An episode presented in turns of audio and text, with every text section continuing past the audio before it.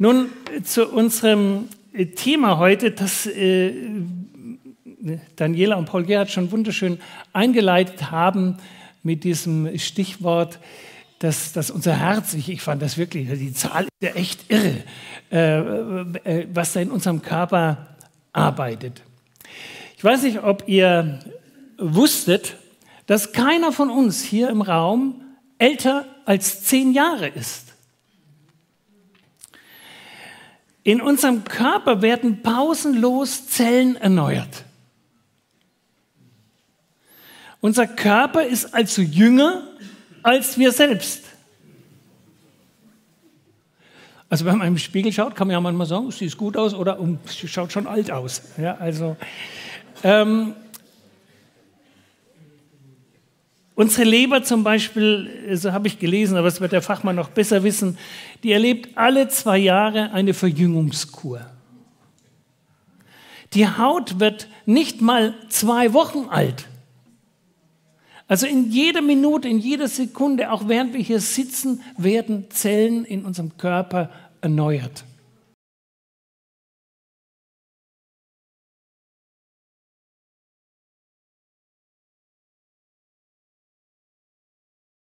Wie ist es mit dem Glauben?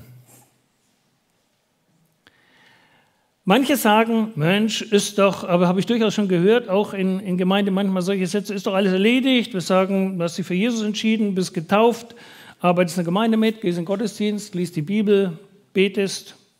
Gut. Aber reift und wächst der Glaube. Oder besser noch gefragt, bleiben wir in unserem Denken und vor allem auch in unserem Verhalten, in unserem Charakter im Grund die Alten? Paulus schaut dann mal etwas verzweifelt auf die Gemeinde in Galatien und sagt zu ihnen, wenn man doch erkennen könnte, endlich an euch, dass Christus euer Herr ist und euer Leben bestimmt. Also wie sehr verändert der Glaube und die Gemeinschaft mit Jesus unseren Charakter und unser Verhalten. Ich habe nun über 40 äh, Jahre in verschiedenen Gemeinden hinter mir und da ist es mir nicht egal, äh, ob erkennbar ist. Manchmal trifft man sich ja nach langer Zeit, sieht man wieder, ist man bei irgendeinem Gemeindejubiläum wieder eingeladen und interessiert einen, äh, ist einer noch dabei? Und wie hat er sich auch weiterentwickelt? Es kann gut sein, dass, und da gibt es nicht wenige Christen, die nach 30 oder 40 Jahren, vielleicht auch sehr engagierten Jahren in Gemeinde, nur noch frustriert, verbittert, manchmal distanziert alles kritisierende Vertreter des Reiches Gottes geworden sind. Oder jemand hat gar, wie Paulus sagt, im Glauben vielleicht sogar Schiffbruch erlitten. Ich erinnere mich noch gut, das ist mir unvergessen, noch in der Zeit in Erlangen an eine Jugendevangelisation mit Pastor Johannes Hansen. Ich weiß nicht, wem der Name von euch noch was sagt. Er war bis zur Jahrtausendwende Leiter der, des Volksmissionarischen Amtes in Nordrhein-Westfalen. Und was er damals in einer eigentlich internen Schulung äh, sagte, das habe ich mir aufgeschrieben, weil, ich es, äh, weil es mich damals schon beschäftigt hat und in einem gewissen Sinn immer noch beschäftigt. Er sagte Folgendes, man muss wirklich die Sätze, er war sowieso ein, ein wunderbarer Mensch, der formulieren konnte, Folgendes. Die Krise im Leben der Christen und der Gemeinden besteht heute darin, dass die Erneuerung der Herzen nicht stattfindet. Verändern sich die Christen in diesem Land noch oder glauben sie nur an die Veränderung und bleiben unter dem Deckmantel einer geglaubten Veränderung die Alten? Folgen wir Jesus oder glauben wir nur an die Nachfolge und gehen unter dem Deckmantel einer angeblichen Nachfolge die alten, immer gleichen Wege? Lieben wir oder glauben wir nur an die Liebe und bleiben unter dem Deckmantel einer geglaubten Liebe die alten Egoisten? Leiden wir Oder glauben wir nur an das Mitleiden und bleiben unter dem Deckmantel einer christlichen Sympathie die allemal Gleichgültigen und Teilnahmslosen? Das waren seine Worte damals. Hat mich damals schon sehr berührt und beschäftigt. Und damit ist die Frage auch gestellt, wo eben, oder äh, das Thema gestellt, wo Erneuerung zum Stillstand kommt, ist Leben erloschen. Und die Hauptfrage ist also nicht einfach nur, wie wird ein Mensch ein Christ? Wie kommen neue dazu? Sondern wie bleibt er lebendig und wächst? Erneuert, verändert sich, sodass Christus in uns Gestalt gewinnt. Ich war vor kurzem in Freiburg und da sagte eine, eine ältere Dame, die hatte eigentlich nur eine Ansage ge gemacht im Blick auf äh, Jugendliche und dann rutschte ihr der Satz raus, sie hätte zu ihrer Tochter gesagt, wenn du eine nette alte Dame werden willst, fang jetzt an.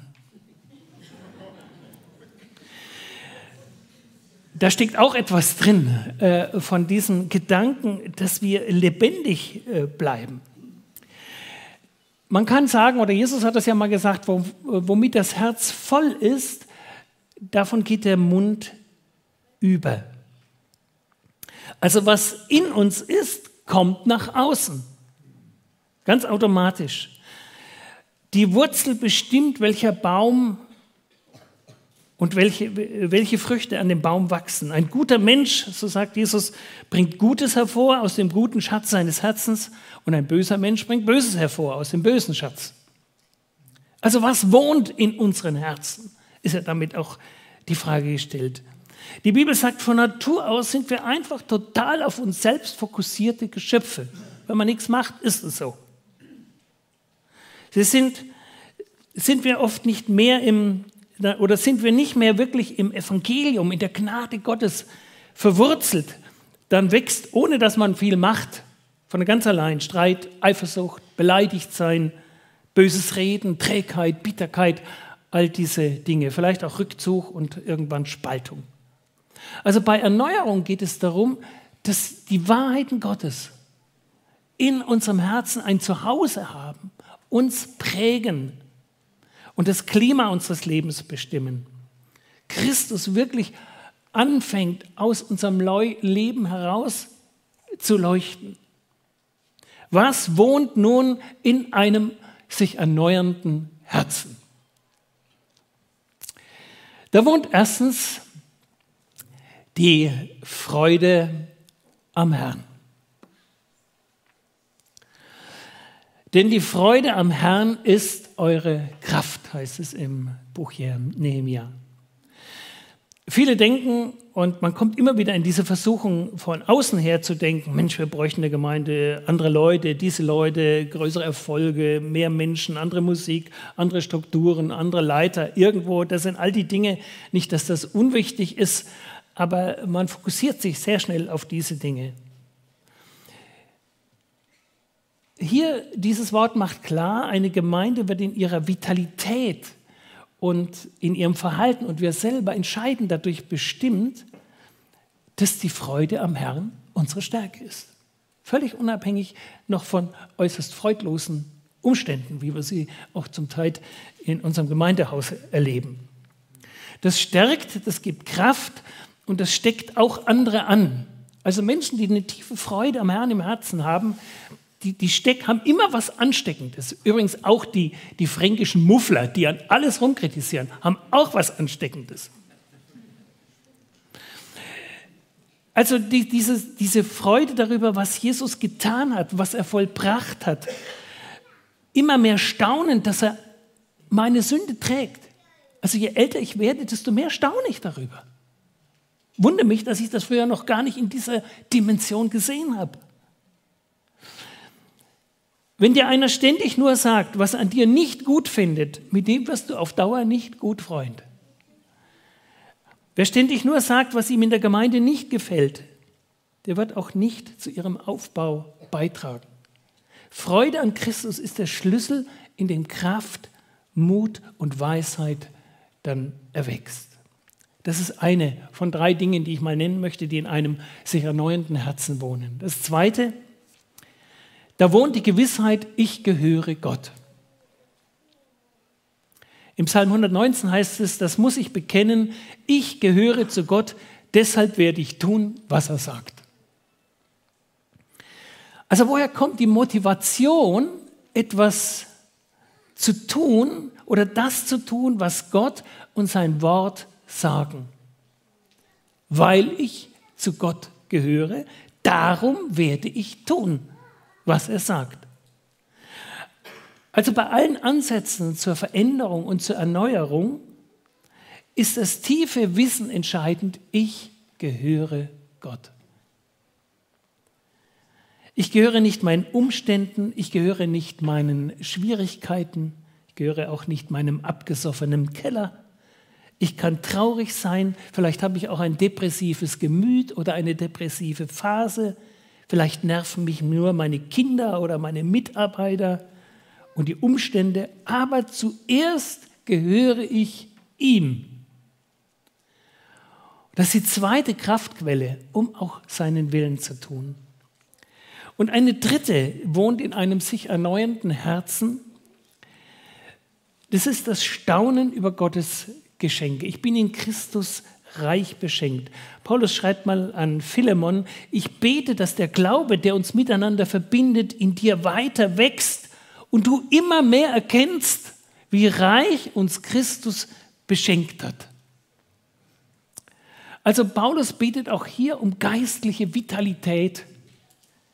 Erneuerung von innen nach außen geschieht, wo Menschen eigentlich nur auspacken, was Gott ihnen gegeben, Gott für sie eingepackt hat. Wie beim Auspacken eines großen Geschenkpaketes, ich kenne das noch aus früheren Zeiten der Kindheit, von der Oma das große Paket. Schau mal, das ist auch noch drin. Und da ist noch mal was drin. Also das Auspacken der Liebe Gottes darf mit dem Fortschreiten als Christ, mit dem Älterwerden nie aufhören, sondern das nimmt bei einer gesunden Entwicklung zu. Du bist reich beschenkt, Erbe Gottes, beschenkt mit seinem Geist. Du hast Zugang zum Thron Gottes. Du darfst zu Gott Vater sagen. Also geistliche Frische entsteht, indem wir klar sehen, was Gott getan hat und tut. Und dieser Blick, der kann viel schneller verloren gehen, als man denkt. In der Offenbarung das wissen die unter euch, die sich doch so ein, ein bisschen so mit, mit verschiedenen biblischen Büchern beschäftigt haben. Im Buch Offenbarung, also dem letzten Buch der Bibel, äh, da wird ein, gleich am Anfang ein, ein Brief geschrieben an sieben verschiedene Gemeinden damals. Ich habe euch mal nur die Namen äh, von fünf dieser sieben Gemeinden hier aufgeschrieben. Und bei jeder dieser Gemeinden sieht Jesus Stärken und Schwächen in ihrer Entwicklung. Die einen sind super gut, so in, in Bibel, in Lehre, im Erkennen falscher Entwicklungen. Die anderen sind sehr gut im Dienst, in, in der Liebe, in der Diakonie und wie sie mit Menschen umgehen. So sind, sie sind so verschieden eben wie Gemeinden und Kirchen heute auch.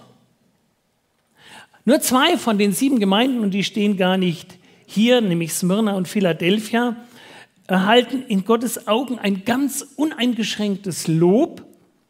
Und das sind die Gemeinden, die damals unter massivster Verfolgung stehen, bis zum Märtyrertum.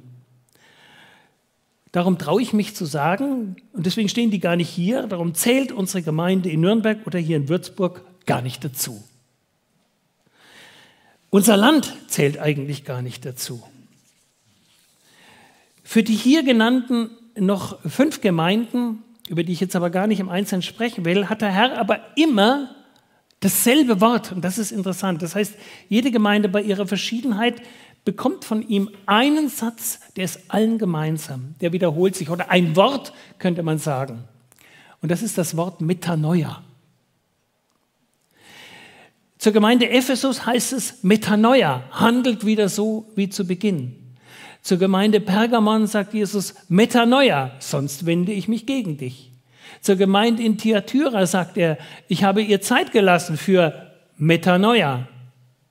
Zu Sardes sagt Jesus, erinnert euch, mit welcher Hingabe ihr im Glauben angefangen habt, aber jetzt Metanoia, Was heißt Metanoia? Steckt ein bisschen drin, zumindest so im deutschen Klang, Metanoia. Also da ist was, da erneuert sich was. Es heißt eigentlich Sinnesänderung, neues Denken, neue Sicht oder mit dem altvertrauten Wort Buße, Umkehr. Jede dieser Gemeinden braucht Erneuerung. Und dazu ist eine Entscheidung nötig, damit das geschieht. Erneuerung beginnt also nicht damit, dass ich von anderen etwas erwarte, sondern selbst eine Entscheidung treffe. Vielleicht hilft uns ein klein wenig folgendes, ja eher aus der Geografie stammendes Bild. Das ist ein kleiner Ausschnitt aus meiner Reliefkarte, die ich von Israel immer bei mir relativ griffbereit in meinem Büro liegen habe und oft auch beim Bibellesen äh, dann so ein bisschen da drin rumgehe äh, mit meinem Finger. Rot eingekreist ist der geschichtsträchtige Ort Sichem. Sichem liegt zwischen zwei Bergen in Israel, dem Garizim und dem Ebal. Wenn man so ein bisschen schräg auf die Reliefkarte schaut, kann man das gleich wunderschön sehen. Man kann diesen Ortsnamen Sichem auch übersetzen mit Schulter. Also, das ist die Schulter. Und die beiden Berge sehen auch ein bisschen so aus. Wenn ihr wirklich nach Israel reisen würdet, dann würde das so aussehen. Als das Volk Israel ins Land kommt, stellt Josua, so wird es erzählt in der Bibel, eine Hälfte des Volkes auf den Garizim und die andere Hälfte des Volkes auf Ebal. Die Kanzel ist unten, da spricht er. Und dann stellt er sich in die Mitte, liest Gottes Gesetz vor, Segen und Fluch. Der Garizim stand für Segen, der Ebal stand für Fluch. Und Josua beginnt seine Predigt mit einem Wort, das zu einer Entscheidung auffordert. Er sagt nämlich damals zum Volk Israel, siehe, ich lege euch heute vor Segen und den Fluch. Den Segen, wenn ihr seine Gebote, die ich euch heute gebe, befolgt, den Fluch jedoch, wenn ihr seine Gebote nicht in eurem Leben umsetzt und von den Wegen abweicht, die ich euch heute zeige, indem ihr anderen Göttern nachlauft, die ihr bis jetzt noch nicht einmal kanntet. Wir sehen, es ist eine Entscheidung hier gefordert, sich zu den Wahrheiten Gottes zu stellen. Niemand kann ja auf beiden Bergen gleichzeitig stehen. Deswegen ist das ein sehr einleuchtendes und eindrückliches ähm, äh, Bild. So eine Wahrheit Gottes, eine Wahrheit Gottes möchte ich euch heute mitgeben. Eine Wahrheit, die ist so vielleicht jetzt simpel, dass er mich hoffentlich erstmal nochmal ausreden lässt. Ähm, aber die ist doch sehr elementar. Die ist auch für mich und mein Leben, gehört sie zu den wirklich ganz elementaren Wahrheiten. Äh, bei mir hat es viel bewirkt und wirkt immer noch. Und ich muss mich selbst immer wieder daran erinnern. Ich möchte diese Wahrheit zunächst mal nicht in einen Bibelvers oder sonst was bringen, sondern in eine ganz einfache, kurze Formel, die ich aber dann nochmal erkläre. Die heißt A vor B.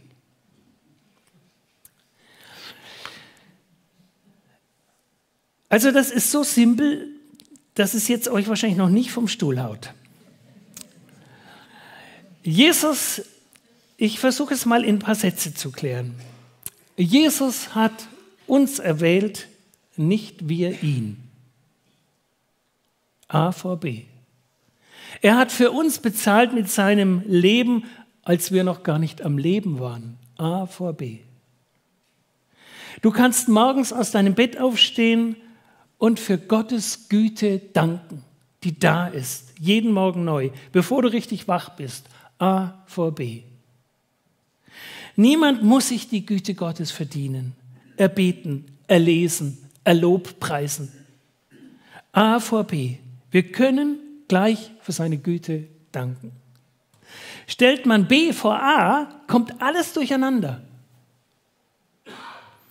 Wie das erstmal rein sprachlich klingen würde, wenn wir B vor A stellen, Das möchte ich euch an einem Sprachbeispiel zunächst mal deutlich machen. Ich lese euch dazu jetzt eine Geschichte. Letzten Hut verlor ich meinen Herbst. Ich fand lange, ehe ich ihn suchte. Da hauste ich an einen Kamm, lochte durch ein Guck und sah drei Stühle auf ihren Herren. Die karteten Spiele. Ich trat ein, nahm meinen Kopf vom Hut und sagte, Guten Herren, mein Tag. Da lachteten sie an zu fingen, bis ihnen der, die Platz bauchte. Als das Telebimmel phonte, bin ich die Rante runtergetreppt und gegen die Bums getürt.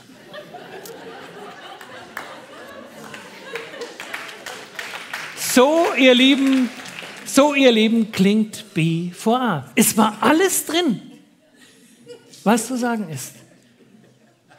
Es sind die gleichen Worte, aber die Reihenfolge stimmt nicht. Es ist alles da, aber es ist nicht A vor B. Nicht Kraft und Anstrengung führen zu neuer Freude am Herrn, sondern die Freude am Herrn bewirkt neue Kraft. Wenn B vor A kommt, wird das Christsein äußerst anstrengend, ermüdend, frustrierend und viele steigen dann noch aus. Vor ein paar Jahren bekam ich von unserem Heizungsmonteur, der immer die Wartung der Heizung machte, eine Rechnung über 190 Euro. Die sah folgendermaßen aus. Mit dem Ergebnis, so stand es in der Rechnung, die Heizung kann nach dem Kundendienst eben nicht mehr, ist kaputt. Nach dem Kundendienst, betone ich nochmal. Es wurde keine Lösung gefunden. Er schrieb auf die Rechnung, Reparatur nicht möglich. Dafür musste ich 190 Euro bezahlen. Und so endet manches Christsein. Klappt nicht, bringt nichts, macht keine Freude. Für den gleichen Preis, den ich dann nochmal bezahlen musste, kam der Notdienst der Herstellerfirma und nach fünf Minuten funktionierte alles. Es waren nur zwei Teile in der falschen Reihenfolge eingebaut. B vor A, die Freude war weg, der Friede war weg und die Wärme war auch weg. Also zuerst A, zuerst, was Gott getan hat und tut. Christi Leib, so sagen wir es beim Abendmahl, für uns gegeben. Seine Liebe, zuerst da. Er gibt sich am Kreuz hin, während wir noch streiten, wer der Größte unter uns ist. A vor B, das zieht sich durch die ganze Bibel. Manchen ist das gar nicht bewusst. Schon die zehn Gebote beginnen mit A. Also dem, was Gott tut und getan hat. Die zehn Gebote beginnen mit dem Satz, ich bin der Herr, dein Gott, der ich dich aus Ägyptenland, aus der Knechtschaft befreit habe. Ah. Also ich werde nicht dein Gott, wenn du jetzt diese zehn Dinge alle brav tust. Das wäre wieder die Umdrehung. Sondern ich bin es schon. Wenn man die Bibel aufmerksam liest, wird diese Reihenfolge, und ich möchte euch ermutigen, bei eurem Bibellesen immer wieder mal darauf zu achten, wo sich dieser Klang findet, diese Reihenfolge findet. Ein, man findet das immer wieder beim, beim, beim Studieren äh, der Bibel. Ich möchte euch das an wenigstens ein paar kleinen Beispielen zeigen. Ich fange mal mit einem ganz offensichtlichen an. Das ist der gesamte Römerbrief. Ein bisschen klein gedruckt, ist mir schon klar. Elf Kapitel lang, hier in roter Farbe, geht es um das, was Gott getan hat. Was er tut und wie er mit sündigen Menschen umgeht, was er in Christus bewirkt und geschenkt hat.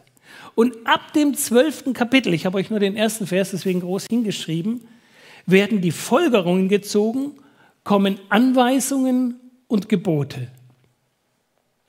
Also erst das Evangelium. A.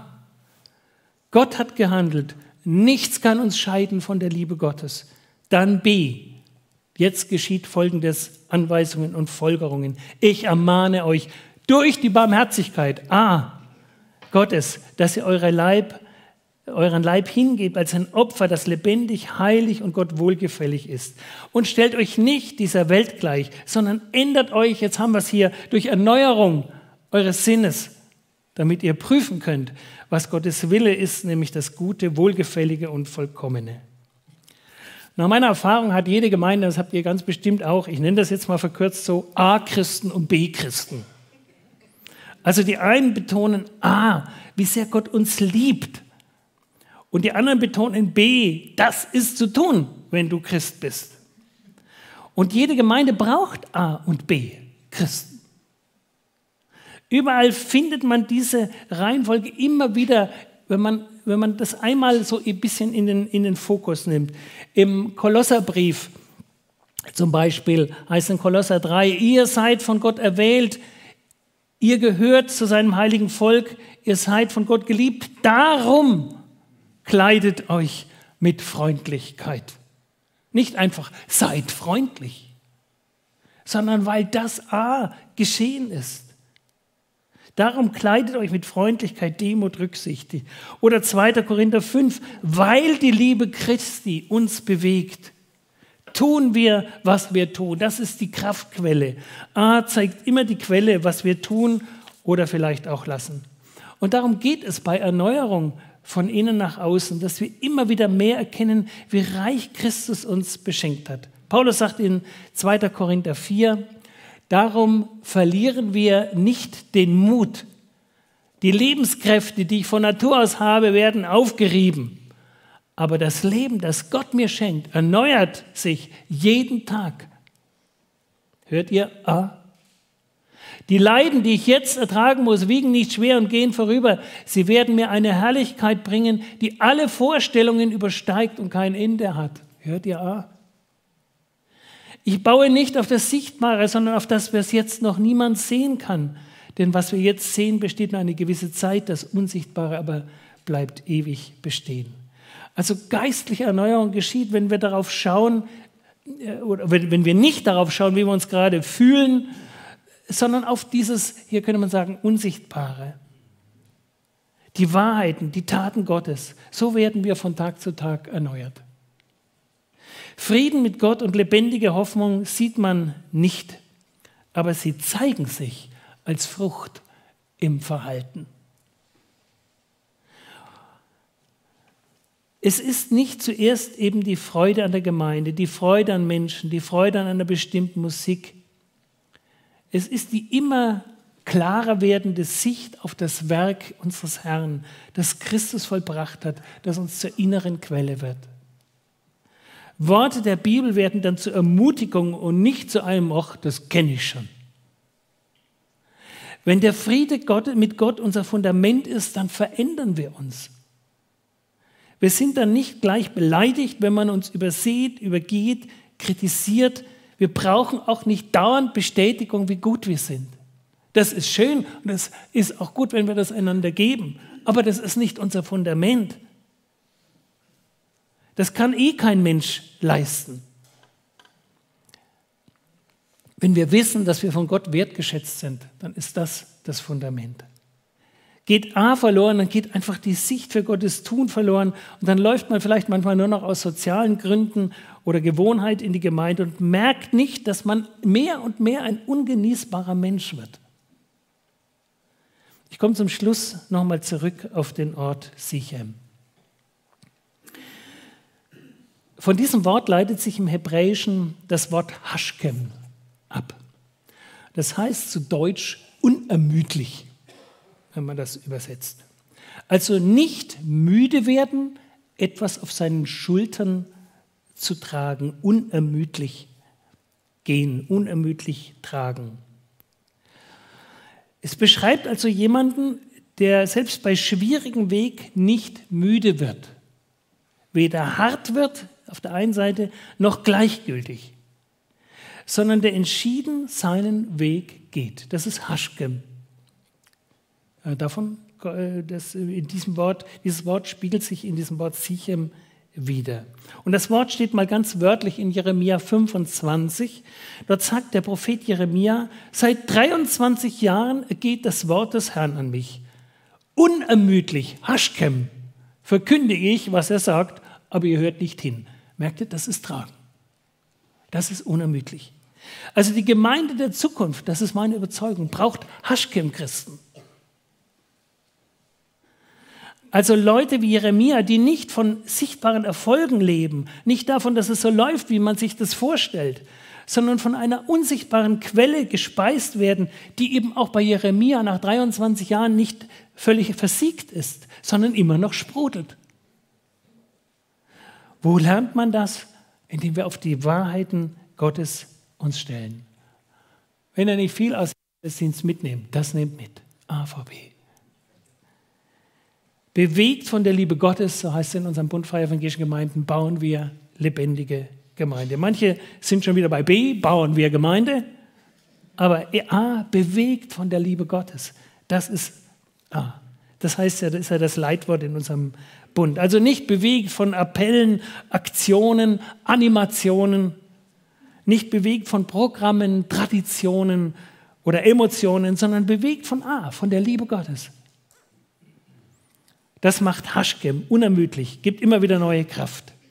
Und da beeinflusst wirklich der Glaube an Jesus unser Leben. Da bin ich tief überzeugt.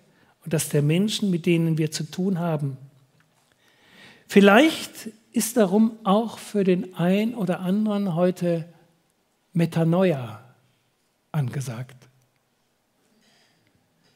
Die Entscheidung, was steht an erster Stelle.